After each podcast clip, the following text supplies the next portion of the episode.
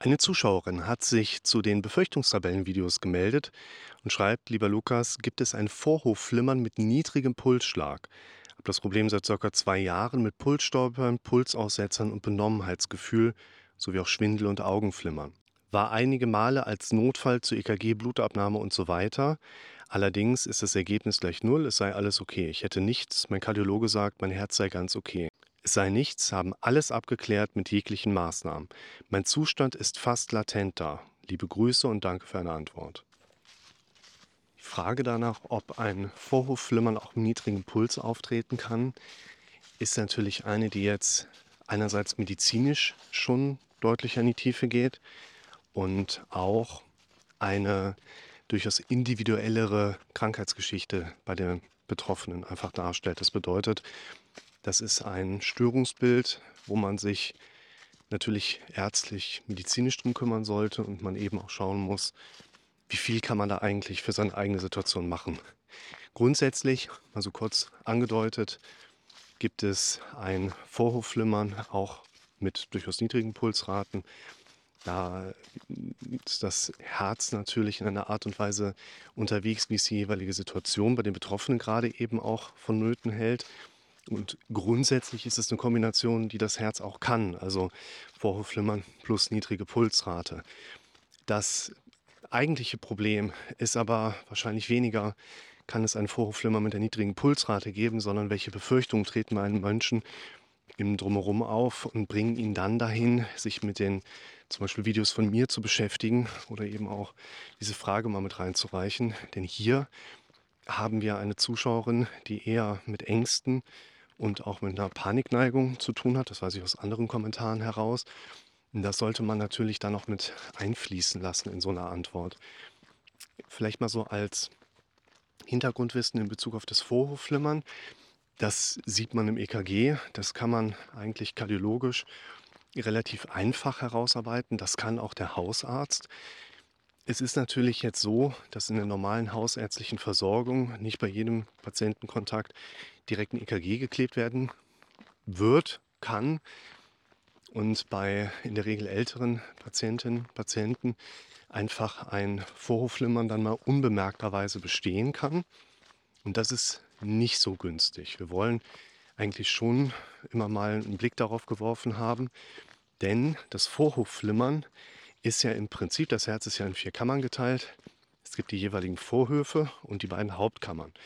Und das Blut dann quasi von, vom rechten Vorhof in die rechte Kammer, geht dann in den Lungenkreislauf, über die Lunge in den linken Vorhof. Und ab da beginnt dann mit der linken Kammer das Hochdrucksystem des Körpers, was vergleichsweise eigentlich klein ist. Nur das Blöde an der ganzen Sache ist, ein Vorhofflimmern kann dazu führen, dass Blut nicht mehr im Fluss ist und Blut, das nicht in Bewegung ist, neigt zum Verklumpen.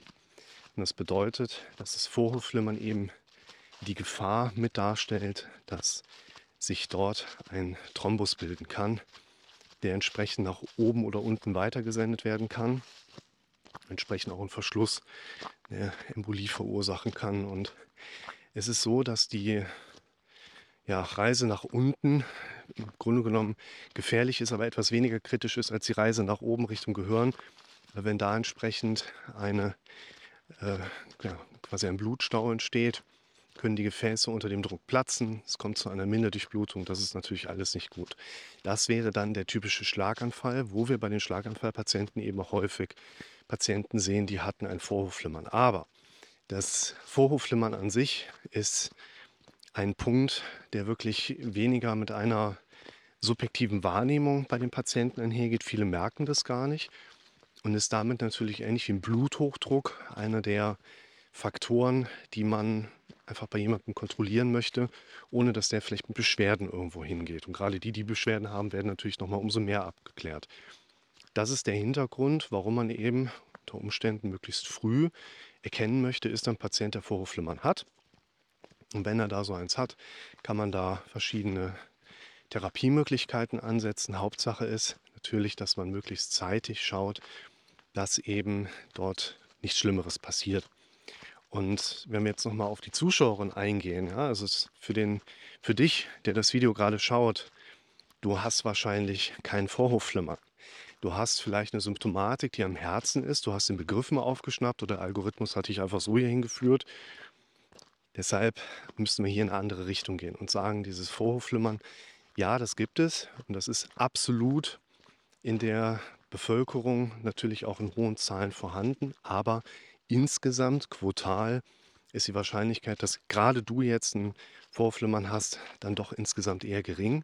Plus, es sollte halt immer einmal ärztlich abgeklärt werden. Wenn ein Hausarzt dir sagt, du hast ein gesundes Herz, dann wird das aller Wahrscheinlichkeit nach auch so stimmen. Wichtig sind da halt zwei Punkte, mindestens, die ich euch heute in dem Video mal mitgeben möchte. Das eine ist natürlich so eher dieser grundsätzliche Charakter.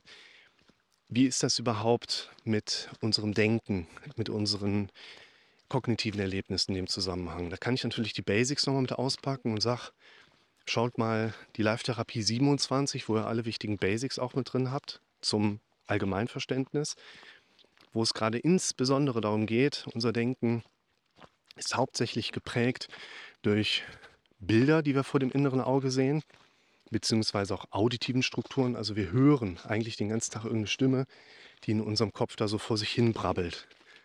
Und diese Präsenzen, also wir können natürlich auch noch fühlen, wir können riechen, wir können schmecken, aber gerade diese Präsenzen, sehen und hören, machen den größten Kern einfach aus. Und diese Gedanken kommen in unserem Kopf in der Regel automatisiert von alleine, negativ, dramatisch, misserfolgsorientiert und im Rahmen von Szenarien.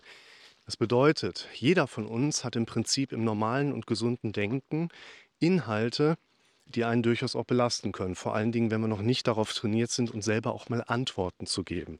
Das ist übrigens eines meiner aktuellen Lieblingsvideos.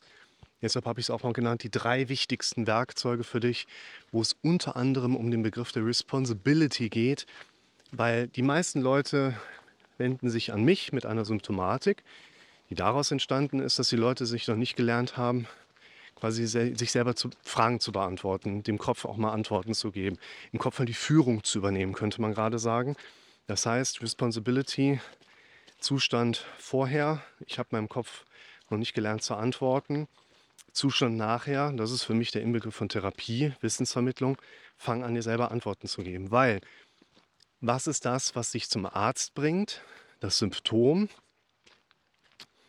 in der Regel, also jetzt in unserem Kontext hier, haben wir sowieso keine Symptome, sondern wir haben Sensationen, die vom Kopf und diesem Automatismus bewertet werden. Und diese Bewertungsmuster, die wir da haben, sind in der Regel eben in diesem Automatismus negativ, dramatisch, misserfolgsorientiert.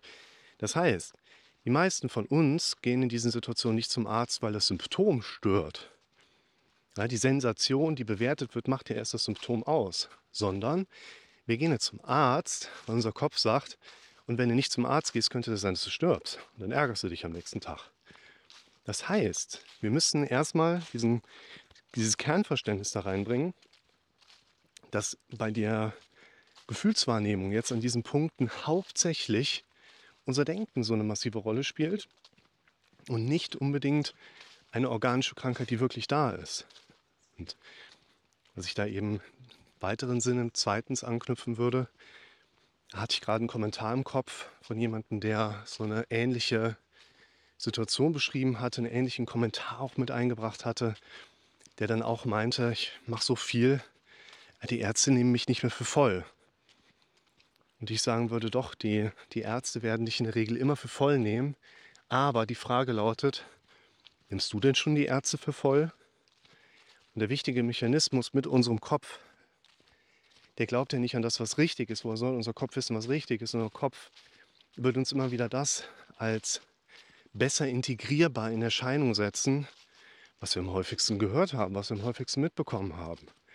Das heißt, wenn du vom Arzt rausgehst und er sagst, du bist gesund, dann glaubst du dir das nicht unbedingt, weil du hast die letzten drei, vier Wochen immer nur im Kopf gehört, was ist, wenn du krank bist. Und wir müssen schauen, dass wir diesen O-Ton vom Arzt, so gut es geht, mitnehmen und künstlich in das eigene Denken mehr und mehr einfließen lassen. Wenn wir uns hier oben nicht anstrengen, dann werden wir dieses Wissen, wir sind gesund, nicht in ein daran glauben und fühlen übertragen können. Menschen sind nicht automatisch glücklich. Menschen sind nicht automatisch zufrieden. Wir Menschen sind glücklich, weil wir ein Leben haben, was wir mögen. Servus, hallo. Ist auch interessant, ne? Je schwergewichtiger die Leute sind, desto leichter sind die Räder und die Radrahmen.